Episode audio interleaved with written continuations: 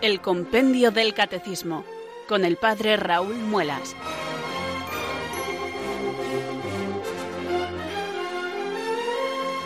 Muy buenas tardes, queridos oyentes de Radio María. Son las cuatro, las tres en Canarias. Aquí comienza una nueva edición del Compendio del Catecismo. Reciban un saludo muy cordial del Padre Raúl Muelas, que un día más les habla desde estos micrófonos de Radio María, la radio de la Virgen, la fuerza de la esperanza. Sed todos bienvenidos.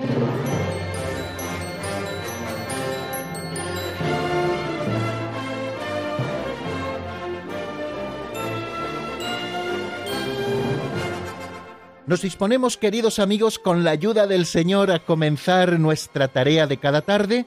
Ya saben que todas las tardes, de lunes a viernes, aquí estamos puntualísimamente, después de las señales horarias de las cuatro, de las tres en Canarias, suena esta sintonía tan épica que les recuerdo que está sacada de ese clásico del cine Éxodo.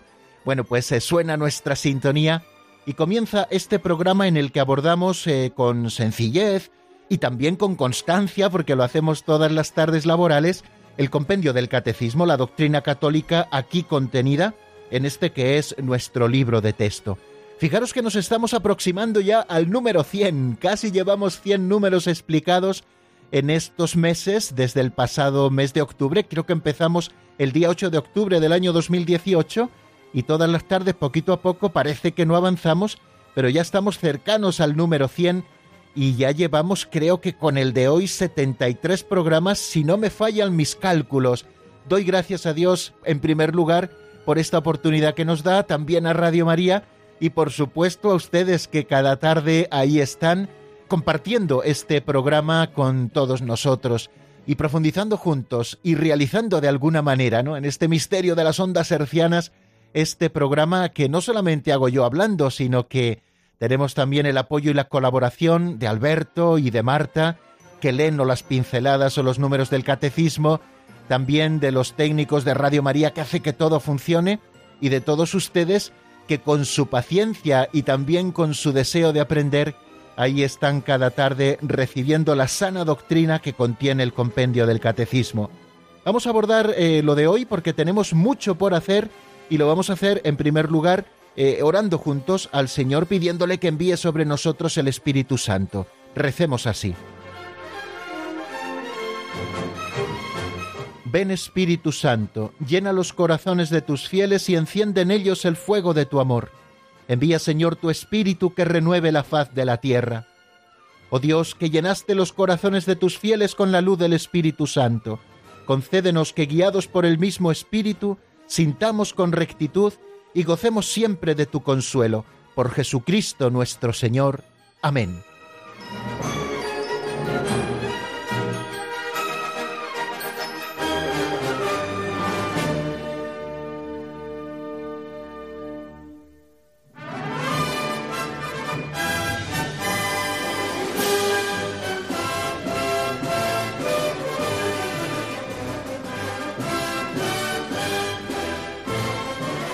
Y vamos a tomarnos ahora juntos un aperitivo catequético, así lo he calificado en alguna ocasión. El aperitivo tiene como función introducirnos luego a la comida, que vaya abriéndose nuestro apetito y que lo vayamos haciendo pues, además con un poquito de tertulia. Eso es lo que se suele hacer en el aperitivo, ¿no? Pues eso es lo que hacemos en este momento de las pinceladas de sabiduría. Tomamos algunas de estas pinceladas del libro así llamado de don Justo López Melús, la leemos y a propósito de la historieta o de la pequeña narración que allí aparece, nosotros elaboramos una sencilla reflexión que a mí me sugieren estas pinceladas y que siempre tienen pues un carácter de aplicación práctica. Lo que hacemos es tomar la doctrina católica, esa que procuramos vivir, y aplicarla a nuestra vida concreta, a la mía en primer lugar, porque cuando hablo las cosas me las digo a mí en primer lugar y también a la vida de ustedes, queridos oyentes, que seguramente les venga muy bien. Vamos a escuchar hoy una que se titula Casarse con la esposa real. Vamos a ver qué quiere decir esta pincelada.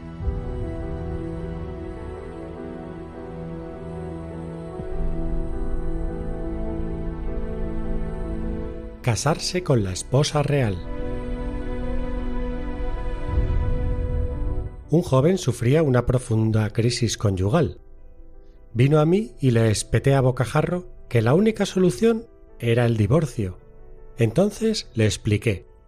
Tienes que divorciarte del ideal de mujer con que te casaste, de la imagen romántica de esposa perfecta que te llevaste al altar, y luego casarte con tu esposa real, que tiene virtudes y defectos, pero puede hacerte feliz si la aceptas tal cual es.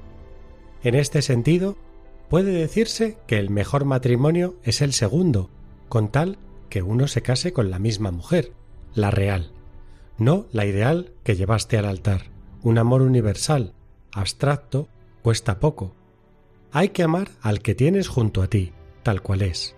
Quien ama su ideal de pareja más que a la pareja concreta con quien vive, la destruye.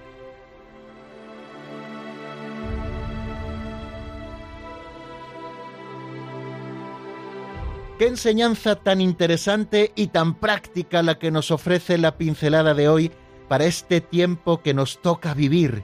Aquel joven se acercó preguntando en la crisis matrimonial que sufría cuál podía ser la vía de solución, y aquel consejero le dijo que la solución era el divorcio.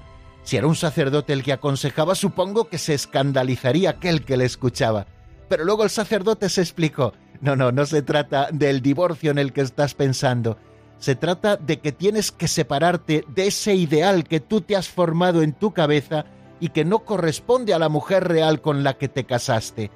Es importante que empieces a querer y a aceptar al cónyuge real que tienes a tu lado.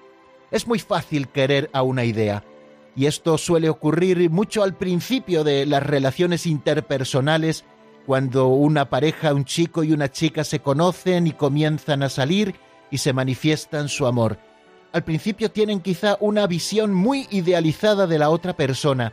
El noviazgo precisamente está para eso, para ir desidealizando a esa persona y para ir conociendo a la persona real con la que compartir un proyecto de vida que bendecirá Dios en el sacramento del matrimonio y los constituirá en una sola carne. Cuando el fragor de la convivencia en un matrimonio empieza a manifestarse duro, es el momento de aceptar a la otra persona. Recuerdo que escuché cuando era pequeño una frase que siempre me hizo mucha gracia, la decía un profesor cuando te preguntaba la lección y le decías al no sabértela, es que yo creí, es que yo pensé, y decía él, don creí que y don pensé que son el padre de don Tonteque. Una cosa así decía esta expresión. Bueno, pues esto lo podemos aplicar a muchas cosas de la vida. Es que yo creí que era, es que yo pensé que era, qué importante es hacer bien en los noviazgos. Los noviazgos que no están para pasárselo bien y rellenar los vacíos afectivos que tienen las personas. Los noviazgos que están para conocer a la otra persona e ir constituyendo a la luz que Dios va dando un proyecto de vida que culmina en el matrimonio y que comienza nuevamente como una beta volante.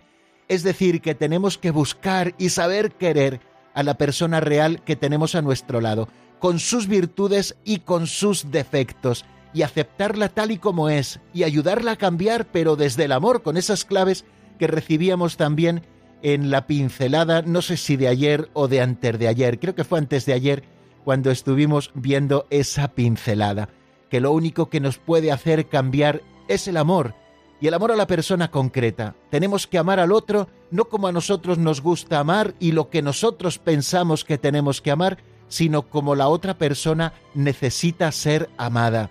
Y esto que aplicamos al ámbito de las relaciones de un noviazgo y de un matrimonio, tenemos que saber aplicarlo también, queridos amigos, a las relaciones que tenemos en nuestras vidas. ¿A qué me refiero? A las relaciones de los padres con los hijos, de los hijos con los padres, a las relaciones también entre hermanos o entre amigos, o relaciones en el ámbito laboral. Eh, estamos constantemente relacionándonos con otras personas y tenemos que aceptar a esas personas como son y quererlas tal y como son y colaborar y trabajar con ellas tal y como son. Lo que ocurre es que a veces tenemos muy poca tolerancia a los sentimientos de frustración y claro que las personas no hacen las cosas como, cuando o donde nosotros queremos, sino como ellos o cuando ellos o donde ellos creen que tienen que hacerlas. Y a veces esto provoca en nosotros un sentimiento de frustración que cuando no sabemos mortificarlo, al final se convierte en un volcán que provoca las divisiones más terribles y aquellas personas que en un momento parecen quererse acaban casi odiándose. La mortificación a veces de los sentidos es relativamente fácil, con toda la dificultad que entraña. La mortificación del cuerpo, pues al final, aunque resulte un poco costosa, al final es fácil, porque ¿qué supone darse una ducha de agua fría? Pues meterse debajo y dar al grifo y que salga el agua fría y aguantar el chaparrón. O un día de ayuno, pues al final es no comer en un día. Pero mortificar eh, esos sentimientos de tristeza o esos sentimientos de frustración, es mucho más complicado y tenemos que empezar por aquí para poder aceptar al otro como es, para poder querer al otro con sus virtudes y defectos. Quien ama su ideal de pareja más que a la pareja concreta con quien vive, la destruye, hemos escuchado.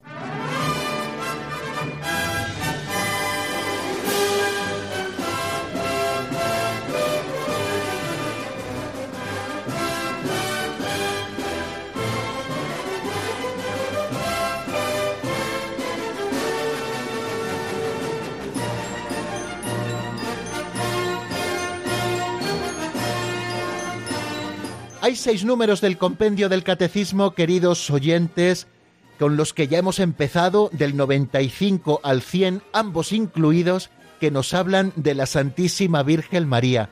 Ya sabrán por qué estamos estudiando ese artículo del credo que dice creo en Jesucristo que fue concebido por obra y gracia del Espíritu Santo y nació de Santa María Virgen. El compendio del catecismo estima conveniente que antes de afrontar los distintos momentos o escenas o misterios de la vida de Jesús, estudiemos teológicamente la fe de la Iglesia a propósito de la Santísima Virgen María, que María es Madre de Dios, que es Inmaculada, que colaboró eficacísimamente en el plan de salvación, que fue virgen antes, en y después del parto, y también en cómo es la maternidad espiritual de María para toda la humanidad y especialmente para los miembros de la Iglesia. Bueno, pues estos temas los estamos empezando a tratar. Ayer nos asomábamos ya al número 95 que trata del primero de ellos, el principal y el que es el fundamento de todas las demás prerrogativas de Santa María siempre Virgen, su maternidad divina. Se pregunta el número 95, ¿por qué María es verdaderamente Madre de Dios? Y responde eh, de una manera muy escueta y muy precisa el compendio diciendo que María es verdaderamente Madre de Dios porque es la Madre de Jesús. En efecto, aquel que fue concebido por obra del Espíritu Santo y fue verdaderamente Hijo suyo, es el Hijo eterno de Dios Padre, es Dios mismo. Así nos lo expresa ese número 95 del Catecismo nos dice en primer lugar que María es verdaderamente Madre de Dios porque es la Madre de Jesús.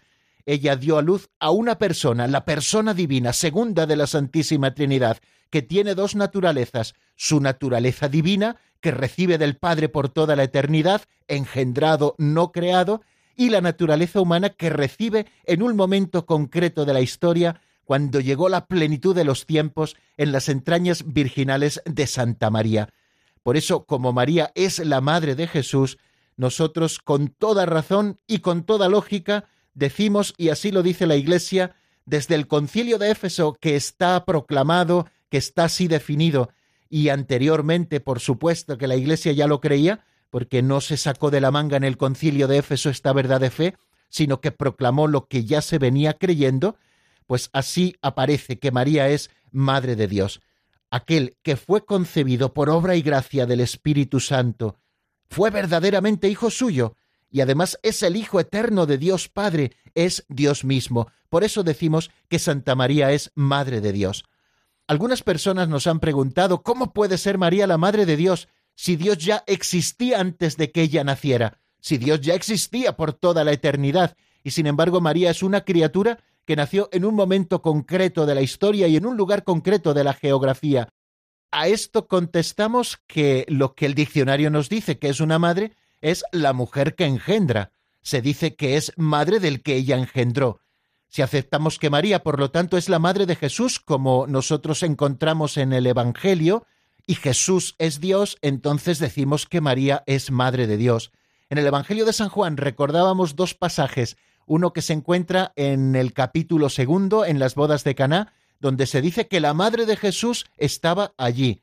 Y el otro pasaje al que hacíamos referencia es junto a la cruz de Jesús, en el capítulo 19, también de San Juan. Junto a la cruz de Jesús estaban su madre, la hermana de su madre y María la de Cleofás, nos dice también el Evangelio de San Juan. Y Jesús, viendo a su madre y cerca al discípulo a quien amaba, dijo a su madre, mujer, ahí tienes a tu hijo, y luego dijo al discípulo, ahí tienes a tu madre. Y desde ese momento el discípulo la recibió en su casa. María es madre de Dios porque engendra y da a luz a Jesús, que es la segunda persona de la Santísima Trinidad, con una naturaleza divina eterna junto con el Padre y el Espíritu Santo, y con una naturaleza humana que tiene su momento de comienzo cuando María dijo sí al ángel Gabriel. No debemos confundir, por tanto, entre el tiempo y la eternidad. María obviamente no fue madre del Hijo eternamente. Ella comienza a ser madre de Dios cuando el Hijo eterno quiso entrar en el tiempo y hacerse hombre como nosotros. Y para hacerse hombre quiso tener una madre. Así que, como nos dice San Pablo, al cumplirse la plenitud de los tiempos, envió Dios a su Hijo nacido de una mujer, nacido bajo la ley. ¿Cuándo definió esto la Iglesia? Lo recordábamos ayer, ya lo hemos apuntado también hace un minuto, en el concilio de Éfeso en el año 431. ¿Cuáles son los antecedentes que llevan a la Iglesia a proclamar en el concilio de Éfeso que María es Madre de Dios? Los antecedentes son los errores de Nestorio, el patriarca de Constantinopla del siglo V, que afirmaba, por ejemplo, errores como que hay dos personas distintas en Jesús, una divina y otra humana, errores como que sus dos naturalezas no estaban unidas, y por lo tanto que María no es la madre de Dios, pues solamente es la madre de Jesús hombre. Jesús nació de María, nos dice Nestorio, solo como hombre, y más tarde sí asumió la divinidad, y por eso decimos que Jesús es hijo de Dios. Así lo explicaba erróneamente Nestorio y estos errores de Nestorio, por supuesto, al negar a María como Madre de Dios, le hacen negar también que Jesús fuera una persona divina. En esta batalla doctrinal, San Cirilo de Alejandría, que fue obispo de esta ciudad que está actualmente en Egipto, jugó un papel muy importante para clarificar la posición de nuestra fe contra la herejía de Nestorio. El Papa Celestino I comisionó a San Cirilo para que iniciara una serie de correspondencias donde presentara cuál es la verdad de nuestra fe a este propósito y, como les digo, fue en el año 431 cuando se llevó a cabo ese concilio de Éfeso en esta ciudad donde se proclamó oficialmente que María es Madre de Dios. ¿Qué nos enseña, por tanto, este dogma de fe?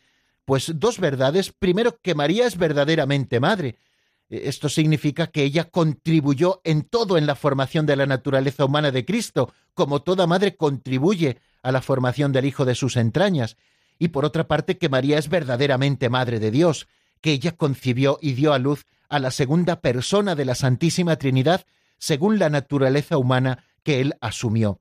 Recordábamos también un texto precioso del Concilio Vaticano II que se encuentra en la Constitución dogmática Lumen Gentium en el número 66 y que dice, y ciertamente desde los tiempos más antiguos, la Santa Virgen es venerada con el título de Madre de Dios, a cuyo amparo los fieles suplicantes se acogen en todos sus peligros y necesidades, y las diversas formas de piedad hacia la Madre de Dios que la Iglesia ha venido aprobando dentro de los límites de la sana doctrina, hacen que al ser honrada la Madre, el Hijo por razón del cual son todas las cosas, sea mejor conocido, amado, glorificado, y que a la vez sean mejor cumplidos sus mandamientos. Bien, pues aquí dejamos el resumen de lo que ayer veíamos, porque tenemos mucha tarea por delante.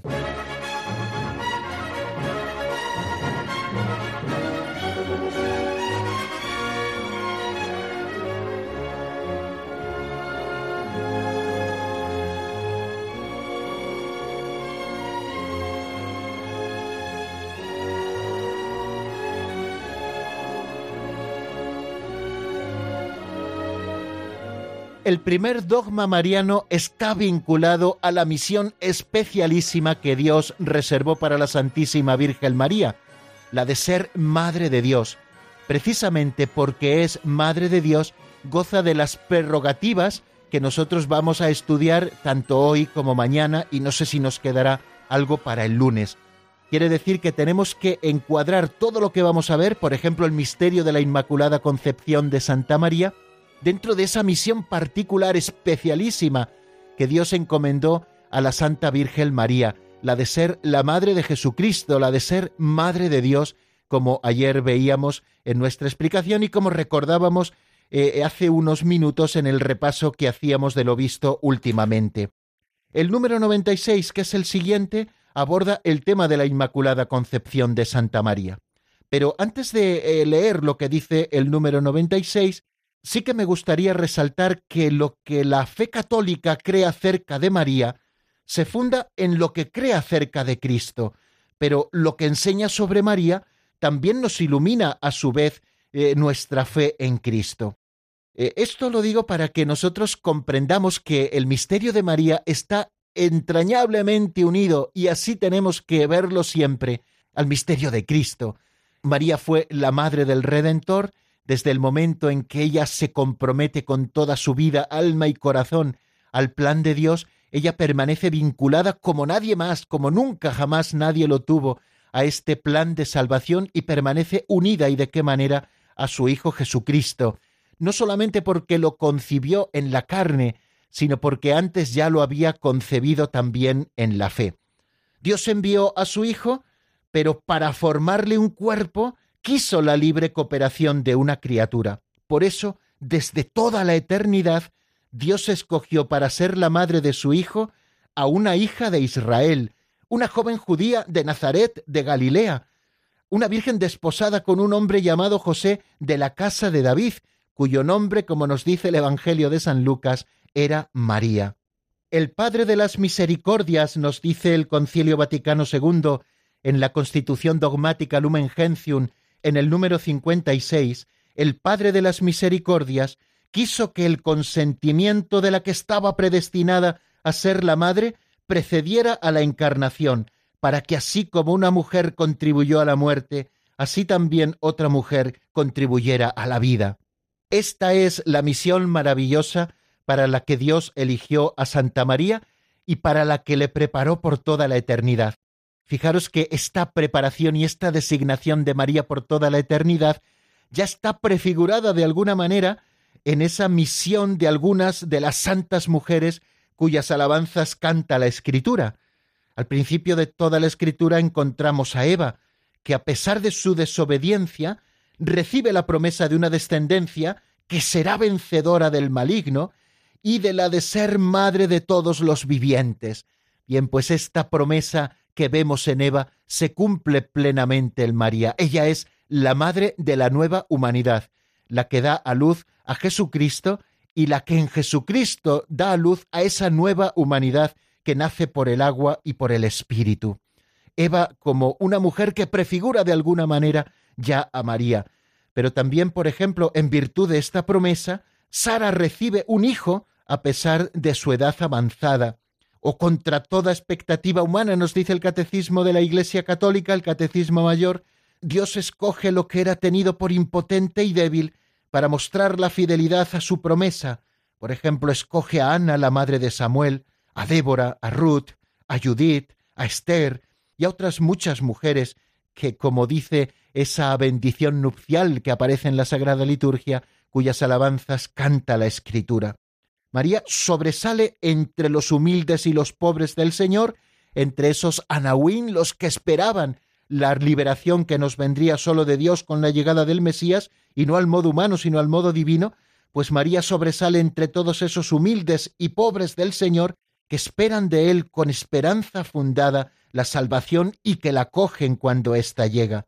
Finalmente, con María, la excelsa hija de Sión, después de la larga espera de la promesa, se cumple el plazo y se inaugura el nuevo plan de salvación, que ya estaba trazado desde antiguo, y con estas frases que nos dice Lumen Gentium 55, se pone de manifiesto para nuestra reflexión esta tarde. Pues bien, habida cuenta de todo esto que hemos dicho, de que el misterio de María lo encontramos siempre a la luz del misterio de Cristo y ambos se esclarecen, y que todas las prerrogativas de María que vamos a estudiar están en función de esta misión especialísima para la que Dios le designó, vamos a ver ahora sí lo que nos dice el número 96, qué significa Inmaculada Concepción.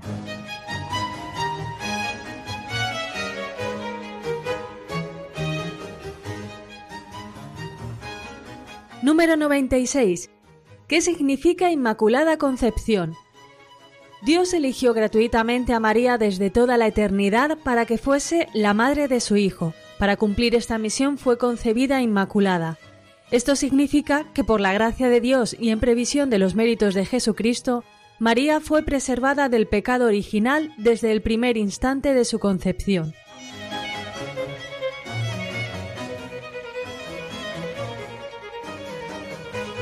Dios eligió gratuitamente a María, acabamos de escuchar, desde toda la eternidad para que fuese la madre de su Hijo. Creo que lo hemos estado ya más o menos entreviendo, ¿no? Con las palabras que decíamos como introducción a este misterio de la Inmaculada Concepción. Dios quiere tener una madre, elige gratuitamente a María y la prepara desde toda la eternidad para que fuese la madre de su Hijo. Para cumplir esta misión, la de ser madre de Dios, fue concebida inmaculada. Es decir, en el mismo momento de su concepción, ella fue ya justificada. Quiere decir que la sombra del pecado no estuvo presente en ella ni el más mínimo instante, porque Dios, que la eligió gratuitamente para ser madre del Salvador por toda la eternidad, la preservó inmune de toda mancha de pecado original, de modo que ella fue concebida inmaculada, es decir, sin mancha. Eso significa la palabra inmaculada. Esto significa, continúa diciendo el compendio del Catecismo, que por la gracia de Dios y en previsión de los méritos de Jesucristo, María fue preservada del pecado original desde el primer instante de su concepción. Esto lo definió el Papa Pío IX en la bula Ineffabilis Deus, que es muy brevecita y que pueden encontrar, si ustedes quieren, en cualquier buscador de, de Internet, ponen Ineffabilis Deus e Ineffabilis con dos Fs y les aparecerá esta bula por la que en el año 1854 proclamó solemnemente Pío IX el dogma de la Inmaculada Concepción de Santa María. Bien, pues este es el tema que nos ocupa en este momento del programa, la Inmaculada Concepción. Para ser la madre del Salvador, María fue dotada por Dios con dones a la medida de la misión tan importante.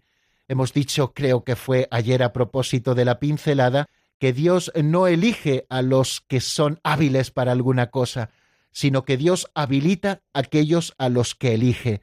Por eso María, como fue elegida para una misión tan importante, también fue dotada por Dios, como nos dice la Constitución Lumen Gentium del Concilio Vaticano II, con dones a la medida de esa misión tan importante.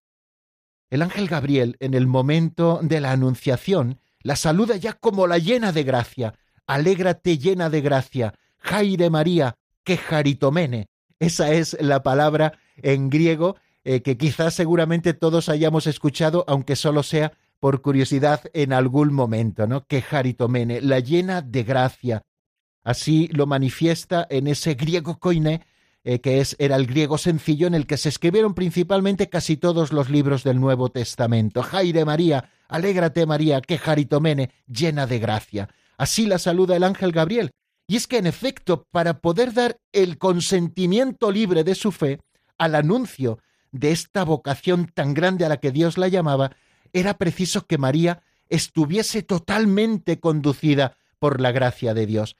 Fijaros cómo lo manifiesta con esa expresión tan bonita, plenitud de gracia en María, plenitud de gracia incluso antes de concebir, porque así la saluda el ángel, tú eres llena de gracia, es decir, tú estás llena de Dios, y estás llena de Dios, estás llena de gracia, para poder responder afirmativamente a esa vocación tan grande a la que el Señor te llama, la de ser madre del Salvador, la de concebir en tu seno al Salvador del mundo, la de educarlo, la de acompañarlo, no solamente durante su infancia, sino durante toda su vida, para estar vinculada como corredentora al plan del único redentor que es Jesucristo. Para poder dar el asentimiento libre de su fe al anuncio de su vocación era preciso que ella estuviese totalmente conducida por la gracia de Dios, y así la hizo el Señor. Y así lo vemos en las palabras del ángel, como la saluda en el pasaje de la Anunciación. A lo largo de los siglos, la Iglesia ha ido tomando conciencia de que María, llena de gracia por Dios, había sido redimida desde su concepción. Es precisamente esto lo que confiesa el dogma eh, de la Inmaculada Concepción, que, como les he dicho, fue proclamado en el año 1854 por el Papa Pío IX en la bula Inefabilis Deus. ¿Qué es lo que viene a decir la bula Inefabilis Deus, al menos en su pasaje principal? Se lo leo a continuación. La bienaventurada Virgen María fue preservada inmune de toda mancha de pecado original en el primer instante de su concepción por singular gracia y privilegio de Dios omnipotente, en atención a los méritos de Jesucristo, Salvador del género humano. Pero en previsión de los méritos de Cristo, si Cristo es Salvador necesario para todos, ¿qué pasa? ¿Que María no fue salvada porque no tuvo pecado? Claro que sí fue salvada. Nosotros fuimos salvados después de caer, ella fue salvada antes de caer. A nosotros nos han sacado del charco que es el pecado, y también ese pecado original. A María no la dejaron caer en el charco, ¿Hay alguna manera más perfecta de salvación que la que experimentó la Santísima Virgen María? Esta resplandeciente santidad del todo singular, de la que ella fue enriquecida desde el primer instante de su concepción, le viene toda entera de Cristo. Ella es la redimida de la manera más sublime en atención a los méritos de su Hijo. El Padre la ha bendecido con toda clase de bendiciones espirituales en los cielos en Cristo, más que a ninguna otra criatura de la tierra. Él la ha elegido en Él antes de la creación del mundo para ser santa e inmaculada en su presencia, en el amor. Así es la Virgen María, inmaculada por siempre.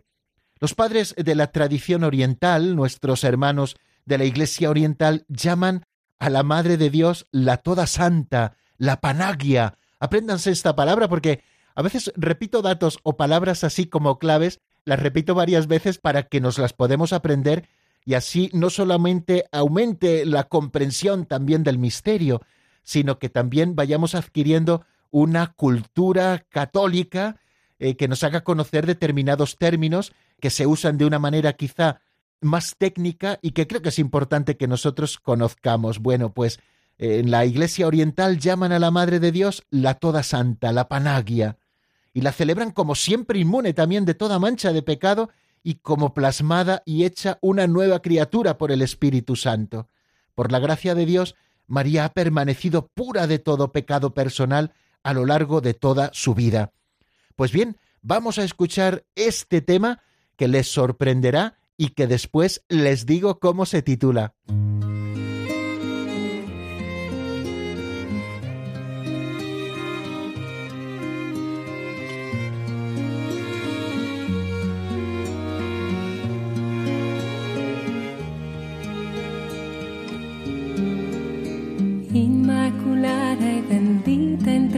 Todas mujer.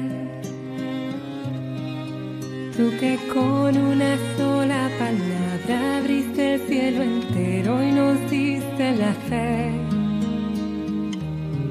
Enséñame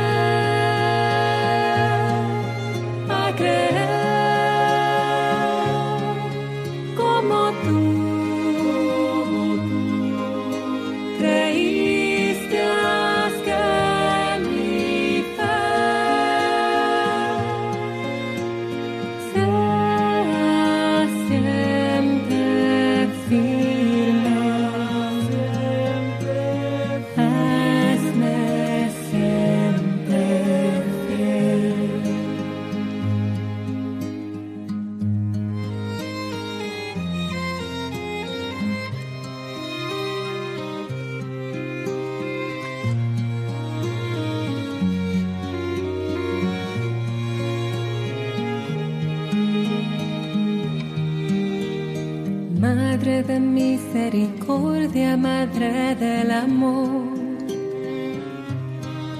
¿Quién mejor que tú puedes saber lo que cuesta negarse, lo que es el dolor?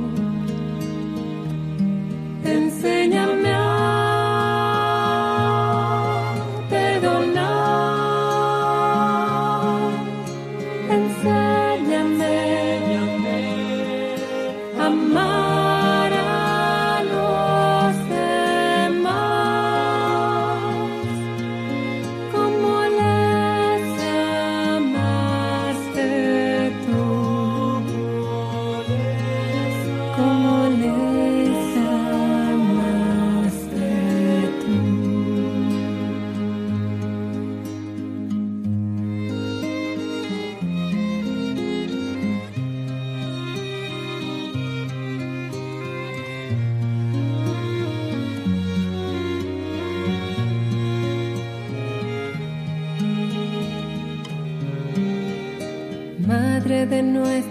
esperanza, la niña de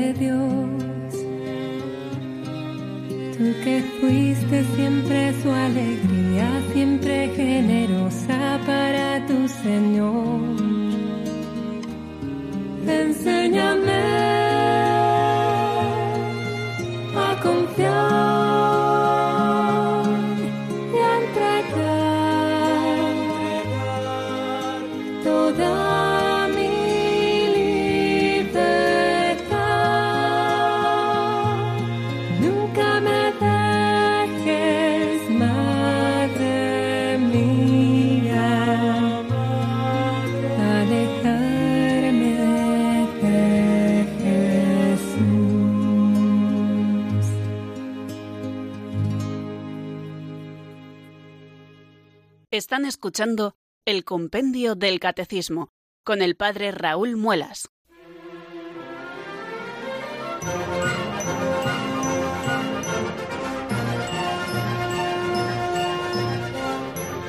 Acabamos de escuchar, queridos amigos, este precioso tema de Gesed titulado Inmaculada y Bendita, un tema que tiene mucho que ver con lo que hemos estado viendo en nuestro anterior momento, el dogma de la Inmaculada Concepción de María y el alcance de esta verdad en Santa María, Madre de Dios y Madre nuestra.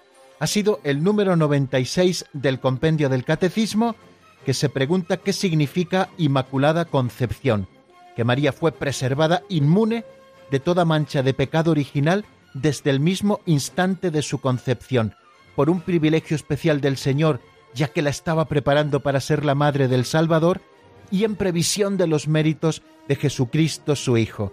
Quiere decir que María también fue redimida, fue preservada de caer en cualquier pecado original y también personal. Ha sido el número 96 y damos un pasito adelante hacia el número 97 que nos habla de la colaboración de María al plan divino de la salvación. ¿Cómo colabora María al plan divino de la salvación? Vamos primero a escucharlo en la voz de Marta Jara.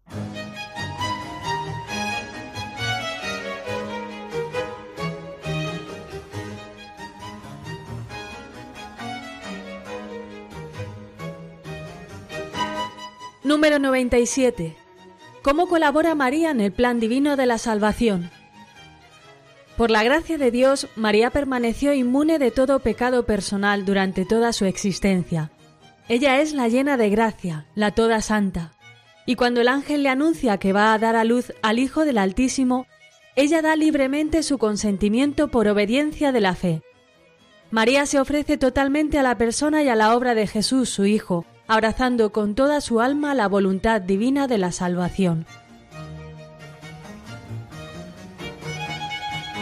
¿Cómo es esa colaboración de María al plan divino de la salvación?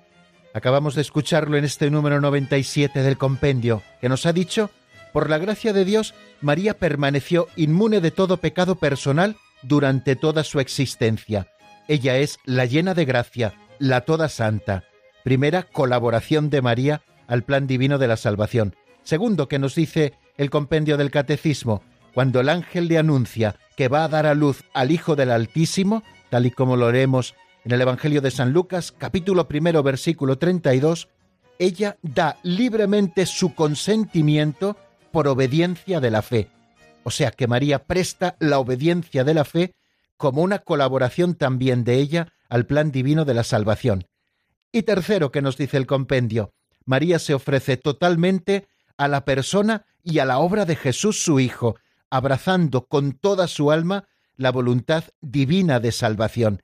Esta es, digamos, como esa tercera colaboración que nos cuenta el compendio del catecismo.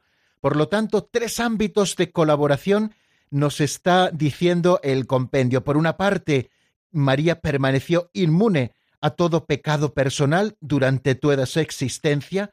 Segundo ámbito de colaboración al plan divino de la salvación, cuando María dice al ángel, sí, fiat, hágase en mí, y el Hijo del Altísimo se encarna en sus entrañas purísimas. Ella, dando libremente su asentimiento, es decir, consintiendo a la voluntad de Dios por obediencia de la fe, está colaborando activamente al plan divino de la salvación. Y un tercer ámbito de colaboración de María es que ella se une libremente y abraza con toda su alma la voluntad divina de salvación. Este es el tercer ámbito. Por lo tanto, primer ámbito, María permanece inmune de todo pecado personal. Antes decíamos que María fue preservada de toda mancha de pecado original. Cuando nosotros hablamos de la Inmaculada Concepción, estamos diciendo que María fue concebida sin pecado original. Y los frutos de esta preservación fueron los siguientes. María fue inmune de esos movimientos de la concupiscencia, que no es pecado, pero que nos inclina al pecado, de esos deseos irregulares del apetito sensitivo que se dirigen al mal, que son inclinación al pecado y que constantemente hemos de tratar de remontar para no arrastrarnos por esa pendiente que supone la concupiscencia hacia el pecado, y otro fruto de la preservación de María del pecado original fue que ella estuvo inmune de todo pecado personal durante el tiempo de su vida. Esta es la grandeza de María, que siendo libre, nunca ofendió a Dios, nunca optó por nada que la manchara o que le hiciera perder la gracia que había recibido. Fijaros que todas las virtudes y las gracias Santa María las recibe de su Hijo. Ella debía ser perfectamente santa desde su concepción y ella desde el principio recibió la gracia y la fuerza para evitar el influjo del pecado y responder con todo su ser a la voluntad de Dios. María fue, por tanto, la primera redimida por Cristo que tuvo el privilegio de no quedar sometida ni siquiera por un instante al poder del mal y del pecado, y comienza así la gran obra de la redención. Por eso nosotros, los católicos, miramos siempre a María como el modelo perfecto, como la imagen de la verdadera santidad a la que tenemos que aspirar, pues con ella nos sentimos llamados a la purificación, para que Cristo Jesús resida con la ayuda de la gracia de Dios también en nuestra vida. María colabora al plan de salvación permaneciendo inmune a todo pecado personal. María no cometió ni un solo pecado personal a lo largo de toda su vida. Ni por un instante la sombra del pecado ocupó la que estuvo llena de gracia desde el primer instante de su concepción y así a lo largo de toda su vida. El segundo ámbito de colaboración de María al plan divino de la salvación es su respuesta libre a Dios, el consentimiento por obediencia de la fe al plan que el ángel Gabriel le proponía de parte de Dios. Cuando en este mismo espacio hace un par de días escuchábamos el pasaje de la Anunciación, que se encuentra en el Evangelio de San Lucas capítulo 1 versículos 26 al 38, contemplábamos cómo el proyecto de Dios, así se lo dice el ángel, se lleva a cabo en María por la fuerza del Espíritu Santo. El proyecto de Dios, María lo ve desde el principio, es humanamente irrealizable. Los proyectos de Dios nunca salen adelante con las solas fuerzas. Cuando aceptamos, Él nos da la fuerza. El Espíritu Santo vendrá sobre ti y la fuerza del Altísimo te cubrirá con su sombra. María, diciendo sí a ese proyecto de Dios, se convierte en un calco del mismo proyecto de Jesús. Y María por eso es modelo de seguimiento a Cristo y de realizar en su propia vida el proyecto de Jesús. Así es su respuesta a la voz del ángel para que se encarnara en ella el Verbo eterno del Padre. La respuesta de María es transparente. Hágase. María se pone en manos de Dios y pide al Altísimo que su palabra la transforme. Hágase en mí según tu palabra. También nosotros, queridos hermanos, y esto no debemos de olvidarlo nunca, tenemos que forjarnos en la palabra de Dios. también será esta una manera de corresponder, de colaborar al plan divino de la salvación en nuestra vida.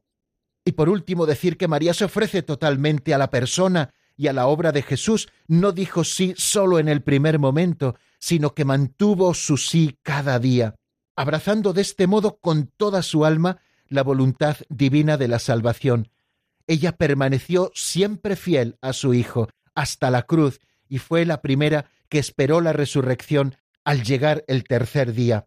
Ella, como dice San Ireneo, por su obediencia fue causa de la salvación propia y de la de todo el género humano.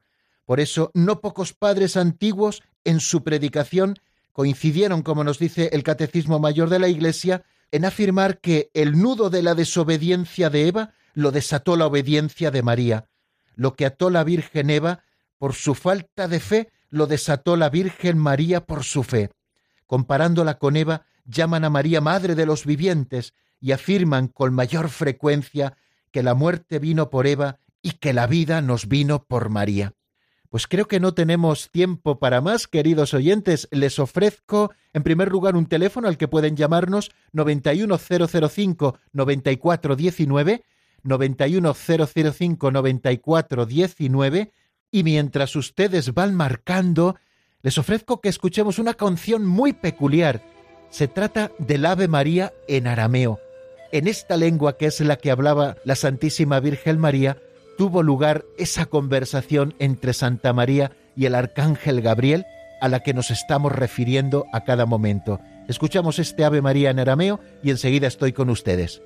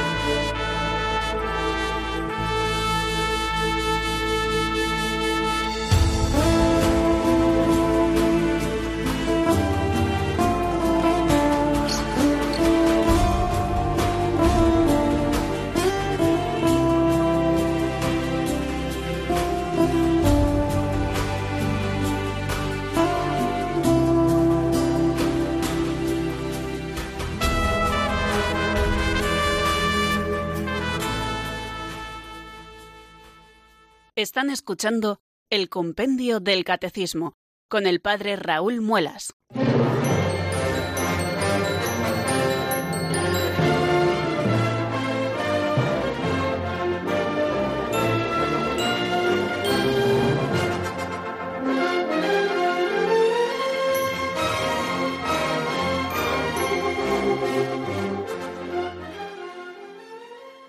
Once minutos quedan, queridos amigos, para que den las cinco de la tarde, eh, las cuatro en Canarias, y aquí seguimos nosotros al pie del cañón, como todos los días, con el compendio del catecismo. Para no entretenerme demasiado, decirles que estamos en el 91005-9419. Comentarles también que ayer me quedó pendiente dar una respuesta un poquito más concreta a Alberto de Zaragoza, que nos preguntó sobre el título Hijo del Hombre que Jesucristo eh, se, se autoda en algunos momentos del, del Evangelio, eh, aparece además bastantes veces, eh, pues apunté ayer una cosita bastante general sobre el tema, porque no recordaba exactamente la profecía en la que se basa ese título de Hijo del Hombre, pero bueno, lo he estado mirando y está en el libro de Daniel capítulo 7 versículos 13 y 14, donde dice, seguí mirando y vi en mi visión nocturna venir una especie de hijo de hombre entre las nubes del cielo. Avanzó hacia el anciano y llegó hasta su presencia. A él se le dio poder, honor y reino, y todos los pueblos, naciones y lenguas lo sirvieron. Su poder es un poder eterno, no cesará, su reino no acabará. Como ven, es un título mesiánico que, aunque estaba ya en la época de Jesús, un poquito ya desdibujado en cuanto a título mesiánico, el Señor eh, pues se aplica a sí mismo. Eh, si nuestro amigo eh, Alberto quiere saber algo más sobre este título, ustedes queridos oyentes, hay una catequesis muy bonita de San Juan Pablo II del 29 de abril del año 1987, 29 de abril de 1987, donde desarrolla el contenido de este título en la escritura, etcétera, y muy interesante. Pueden ustedes recurrir a ello, lo buscan en el buscador, en Google, por ejemplo, y allí encuentran esta catequesis. Damos paso a nuestra primera llamada de hoy, que es Noni de Málaga. Muy buenas tardes. Hola, padre, buenas tardes. Quería preguntarle, mm, ¿la Virgen sabía que, que el Señor iba a morir? Eso es lo que tengo la, que, que tenía duda, que si ella, que si la Virgen Santísima lo sabía. Muy bien, pues agradecemos mucho su pregunta y, bueno, ¿qué, ¿qué puedo decir a propósito de esto? El Señor a sus discípulos les anunció su pasión en diversos momentos y no quisieron verlo, porque a veces su corazón estaba un poquito embotado y aunque convivían con Cristo, pues tenían bastantes visiones humanas todavía en su cabeza y, les costó aceptar el camino concreto del Señor. Eh, creo que este no fue el caso de la Santísima Virgen María. Ya desde el momento de la profecía de la espada de dolor, en el momento en que ella presenta a Jesús en el templo y Simeón ya le anuncia de ti una espada te traspasará el alma, seguramente ella ya intuyó eh, cuál sería el camino concreto de la redención, que sería el camino de la cruz. Eh, estoy casi convencido de que así es, claro, puesto que María, eh, como hemos dicho también en, en, esta catequesis, que se asoció con su sí al plan de Dios, diciendo sí al plan concreto de Dios, pues posiblemente desde bien pronto ella conoció y también cuando hablara con el Señor, supongo en aquellas tardes, noches de tertulia en casa, pues seguramente ella pues recibió también la revelación de cuál sería el camino concreto. Bueno, y esto es lo que podemos decir. Eh, recibimos ahora otra llamada desde Ávila, que es nuestra amiga Fuensanta, con la que creo que ya hemos charlado algún otro día. Buenas tardes, Fuensanta, bienvenida. Buenas tardes, gracias. Bueno, me encanta su programa, nos ayuda mucho y enseña, la verdad que yo aprendo muchísimo. Y no sé, es que siempre que viene la mm, festividad de la Inmaculada, pues en alguna homilía, pues oigo eso, como que la Virgen María fue como que es eh, uno de más de nosotros, una eh, como que fuera era igual. Bueno, igual me imagino en lo físico, porque claro, siempre si fue preservada eh, del pecado, pues lo que no entiendo es por qué se le, mm, por medio del ángel Dios la pregunta si quiere ser hija de, de, su hijo, o sea, madre de su hijo, quiero decir de Dios, eh, porque si ella ya estaba preservada, ya estaba destinada, pues que no lo entiendo muy bien, porque eh, ¿no? Porque es la pregunta. Eh, muy bien, bueno, pues decirle lo siguiente. en algún momento de la catequesis ha salido el tema de que Dios prepara con primor a la que va a ser su madre y además la prepara de modo que eh, no existiera en ella el pecado, ni la más sombra del pecado en ella en ningún momento de su existencia, es decir, aquella que dio, concibió y dio a luz al Hijo de Dios, eh, nunca, en ningún momento, ni aunque hubiera sido un pequeño momento, hubiera podido ser presa o, o de Satanás, ¿no? Entonces el Señor la prepara así, pero en todo momento respeta la libertad de esa bella criatura que el Señor ha preparado para ser su madre. O sea que La libertad de María, por supuesto, que permanecía absolutamente intacta, porque Dios es siempre respetuoso, ¿no? Entonces, por eso Dios pregunta a María a través del ángel si ella quiere ser la madre del Señor, y María, con su sí, se asocia personalmente, ella que estaba preparada y habilitada para poder serlo, se asocia así también personalmente al plan de Dios. Bueno, creo que hemos eh, llegado al final del programa, porque son ya las 4 y 55, las 3 y 55 en Canarias, y tenemos que poner el punto final, pero no se preocupen, que nos queda mañana de esta semana para poder disfrutar de este encuentro doctrinal que tenemos con el compendio del catecismo en la mano. Pásenlo muy bien, hermanos. Quieran mucho al Señor y a la Santísima Virgen. Y si ustedes lo desean, pues mañana, eh, si Dios quiere, estaremos aquí a las cuatro. La bendición de Dios Todopoderoso, Padre, Hijo y Espíritu Santo, descienda sobre vosotros y permanezca para siempre. Amén. Hasta mañana, si Dios quiere, amigos.